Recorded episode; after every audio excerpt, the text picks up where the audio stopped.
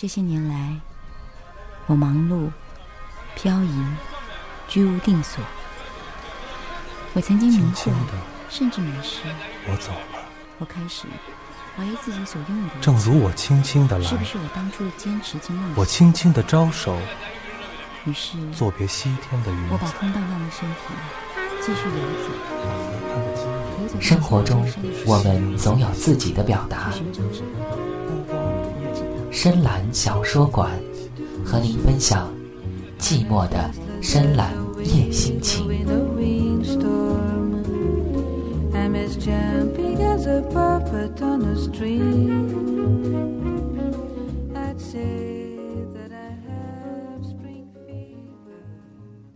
爱情飞不过江湖，作者程小玲。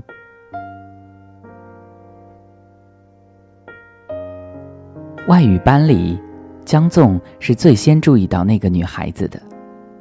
她腼腆，带一点羞涩。江纵一直在想，羞涩的女孩子现在是太少了，哪里还会有女孩子会脸红的呢？那一天正好下了雨，女孩子站在屋檐下，好像是要等雨停了。江纵把自己的爱丽舍稳稳地停在那里，说：“上车吧，于小妍同学。”于小妍自然又是一阵脸红。江纵就坏笑着，一看就是没有恋爱过的女孩。如果爱过几次，哪里还会像她这样？雨来了就会站在路边上说：“嘿，帅哥，带我一程吧。”江纵就是见过好几个女同学都是这样，独独有他，站在屋檐下傻傻的等。这傻等，又给他增加了几分好感。作为一个深圳本土男人，他不缺少女人，有房子，有车子，有事业，是为了到澳大利亚才来这里恶补英语的。要不然，在那里的公司怎么开得下去呢？上的车来，依旧是沉稳着，脸上含着羞，这倒让江纵无端的紧张起来。他打开车里的音箱，放上一段二胡曲。江纵是喜欢二胡的，从小学过几年，长大了也忘不掉。二泉映月响起来的时候。于小妍，他说：“你也喜欢二胡吗？”原来，于同学也是拉过二胡的。终于，两个人有了共同语言。他们一起说着二胡，说着小时候拉琴时受的苦。不知不觉，于小妍家到了。他的家是和别人合租的房子。他说：“我刚到深圳一个月，从北京过来的。”江纵笑着说：“有需要帮忙就说，不不不，谢谢，我一切都挺好的。”这个回答倒是让江纵吃了一惊。他也敷衍着应了一声说：“那就好，明天，明天我还来接你吧，我们，我们一起去听课。”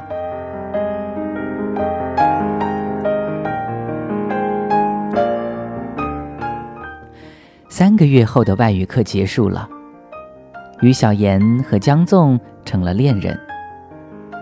江纵说：“你知道，你温柔的样子就像一朵水晶莲。”于小妍就笑了，说：“那是故意吸引你的吧？”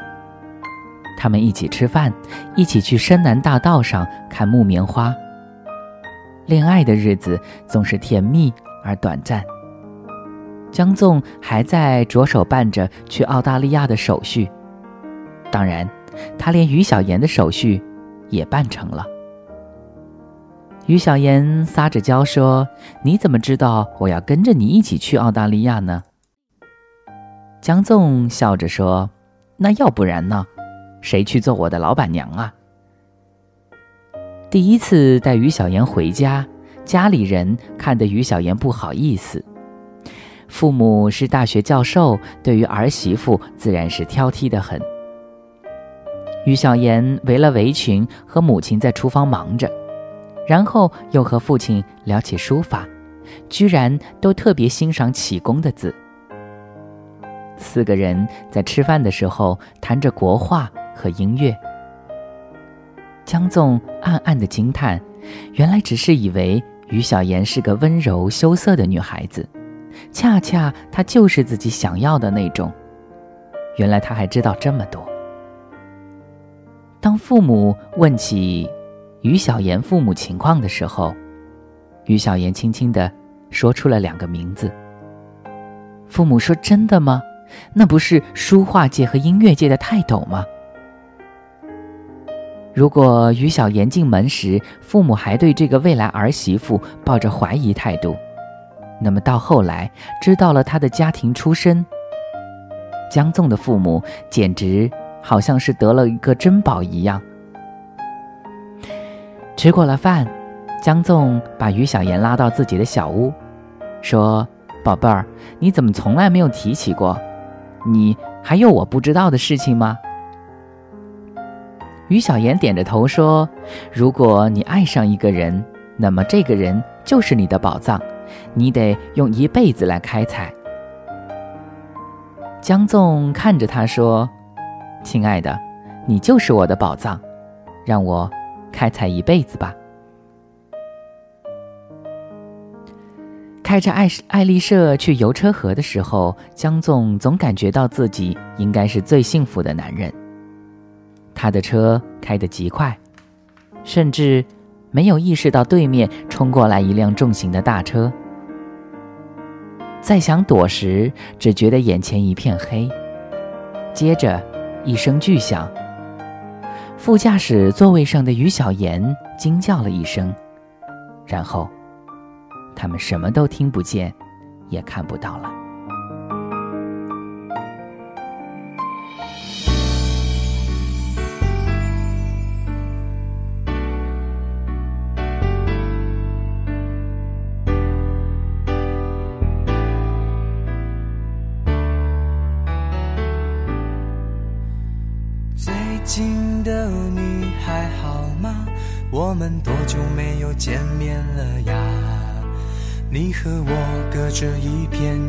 的海洋，想抱一抱你都好难。我又多了一个坏习惯，总要在睡前和你说一说话。虽然心疼那昂贵的电话账单，能听你说爱我那又何妨？上海城市的天上，还好有星星亮，至少我还能和你共享同一片的星光。我在地球的另一端，搂不到你肩膀，不管等待多长。不论什么困难，我要你比我勇敢。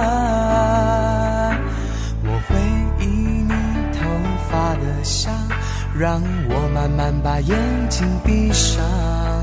不知不觉我就要睡着了，那就挂上电话，我们梦里相见吧。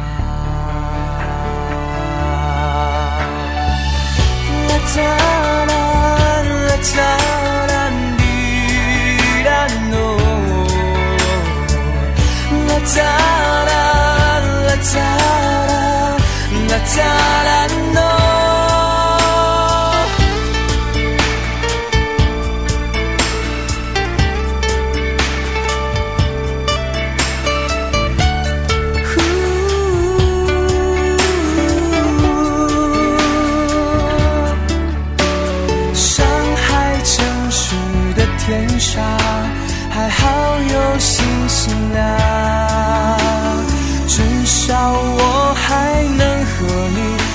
像同一片的星光，我在地球的另一端，搂不到你肩膀。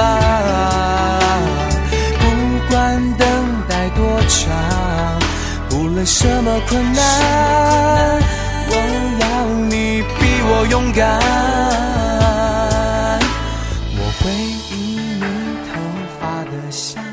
让我慢慢把眼睛闭上。不知不觉我就要睡着了，那就挂上电话，我们梦里相见吧。那就挂上电话，我们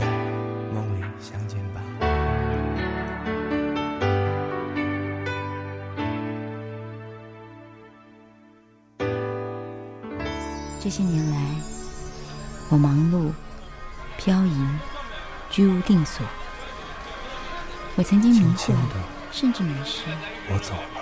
我开始怀疑自己所拥有的，正如我轻轻的来，是不是我当初的坚持及梦想？我轻轻的招手，于是，作别西天的云我把。空荡荡的身体继续游走，生活中我们总有自己的表达去。深蓝小说馆，和您分享寂寞的深蓝夜心情。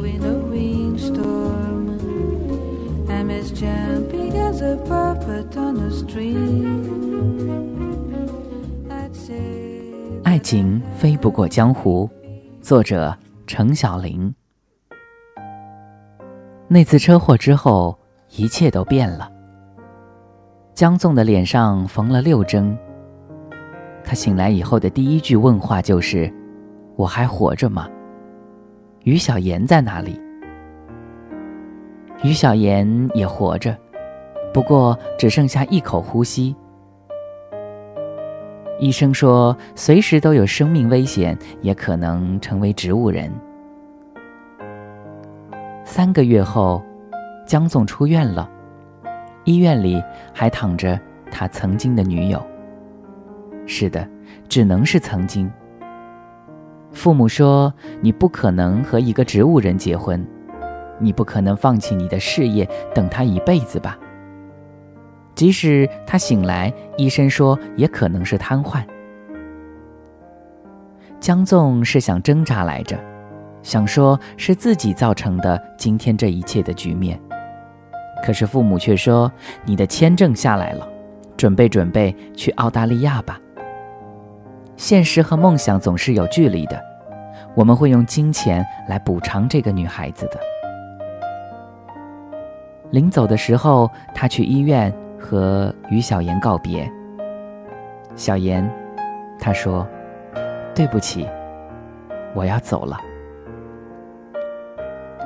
于小妍的手依然温热，脸上是沉静的表情，似她的人，永远那么温和的微笑着。江纵握住她的手，把眼泪一滴一滴的落在掌心里。人世间有太多不能，他总以为自己如果遇到疯狂喜欢的女子，会把所有都献出去。电影和小说中的爱情不都是这样吗？可真的出了事，他却想逃，是他的潜意识想逃。江纵想，他没有自己想象的那么高尚。这和小说、电影是两回事。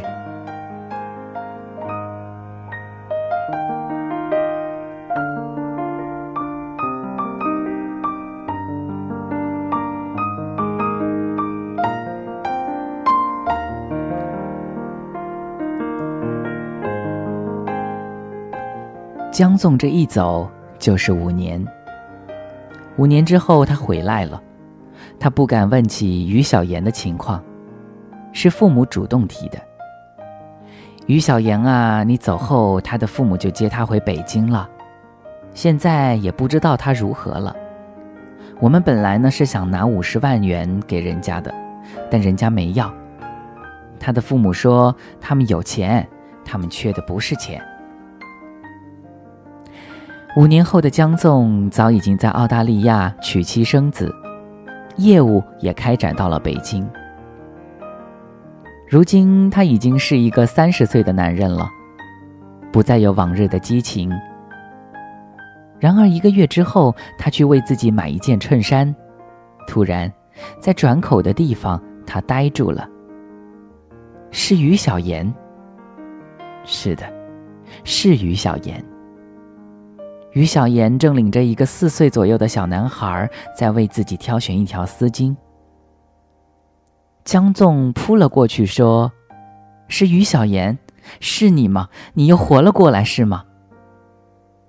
于小妍笑着看着他，一如当初他见他时那样的羞涩和动人。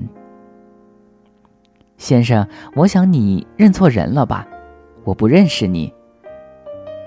我是江纵啊，是江纵。他嚷着：“深圳外语班，澳大利亚，还有还有，爱丽舍。”尽管江纵说着那些关键词，可是那个女子还是笑着摇头。对不起，你真的认错人了。我不认识江纵，也不叫于小言，我叫慈和。慈和，他怎么会叫慈和呢？看着于小妍远去的背影，江纵呆了好久好久。他怎么会连我也认不出来了？难道他什么都不记得了吗？江纵开车跟着他出来。于小燕上了出租车，然后一直往北去，停在大树后面。江纵看到了那间他说起过无数次的四合院，里面出来了一个男人，英俊挺拔，把孩子抱过去，又把他手上的东西接过去。他站了好长时间，直到看到五年前看到的那两个老人也走进那个四合院。他趴在方向盘上，哭了。是的，那就是自己的于小言。那个于小言已经得了失忆症，他居然不记得自己了。江纵每天等在于小妍必然出现的路口。好多天，他就那样站在树下，偷偷的看着他。终于有一天，于小妍是一个人出来的。江纵上前说：“慈和，我能请你喝杯茶吗？”于小妍笑着说：“你是谁？我们为什么要一起去喝茶呢？”江纵笑着说。我们是小学同学啊，可能你已经把我忘记了，但是我想和你说个事情。那好吧，于小言微笑着，我们就去喝茶吧。江纵就那样看着他，他还是笑，他越是笑，江纵越是心里难受。突然，江纵的眼泪就出来了，猝不及防，落在了。那一杯菊花茶里，我们曾经非常非常的相爱过。我们，江纵终于说了出来。他说起了往事，从相爱到车祸，从他的离去到他变成了植物人。江纵说：“这样的生生死死，你怎么会不记得呢？”对面的女孩子终于不笑了。我记得，一直都记得。端在手里的碗刹那间落地，一声裂帛之音。江纵说：“你记得为什么要这样呢？”于小言笑笑说：“我是为我父母。当我醒来，看到他们已经满头银发，我知道，我唯一的出路就是装作忘记。这样。”我们可以轻松过完后半生，我重新开始恋爱、结婚、生子，似不曾发生过一切。不要以为我是为了你，我只是愿意让我的父母和自己开心一些。你觉得这样可以吗？江总惊呆了。当然，当然，他说。江纵想要再说下去的时候。对面的这个女子提了包，她说：“我走了，和家人约好去吃京城有名的灌汤包子。如果你记得我们的从前，那么，请你忘掉吧；如果想再回到从前，那么真的不必了。请看在以前的份上，替我保守这个秘密。我还是那个快乐的没有从前的女人。江纵站在屋子里，听着高跟鞋哒哒的下楼去，心里只觉得什么被掏空了。所有山河岁月，此刻碎得连回忆都不再有。江纵想了想，之所以没有，是因为他不配拥有。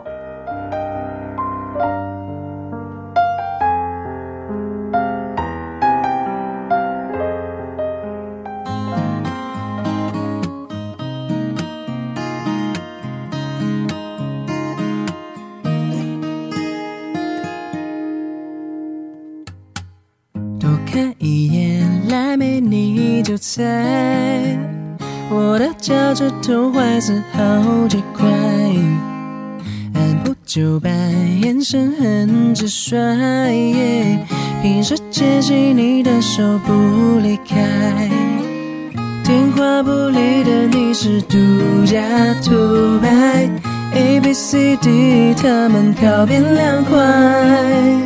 Internet 禁止异性聊得很开，要做你专属的花痴男孩。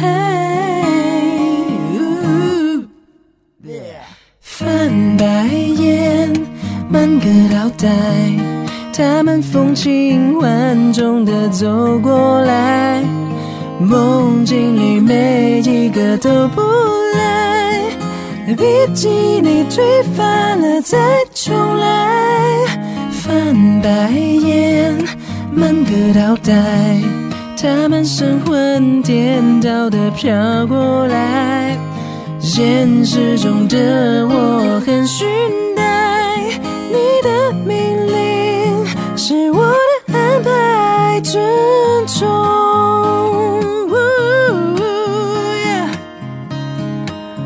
哦啦啦啦，嘟嘟嘟嘟。喜欢吃酸菜，你的小脑袋转得特别快，一举一动啊遥控我的爱，哦恨不得把我装进你口袋。睡觉前要对你说 baby good night，醒来后肉麻的叫你乖乖，丘比特看见你都没有办法，吃了我这样的大男孩，翻白眼，满个倒带，他们风情万种的走过来。梦境里每一个都不赖，毕竟你推翻了再重来，翻白眼，满个倒带，他们神魂颠倒的飘过来，现实中的我很虚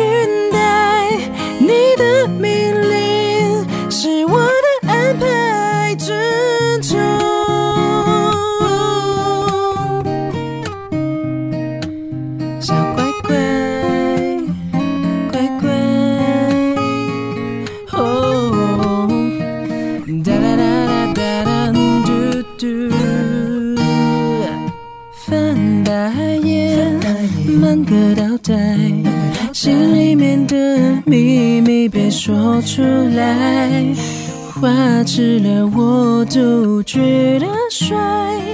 一巴掌醒来跟你耍赖，翻白眼，哦满个倒带，他们神魂颠倒的飘飘飘过来，现实中的我很虚呆，你的命令是我的安排之中。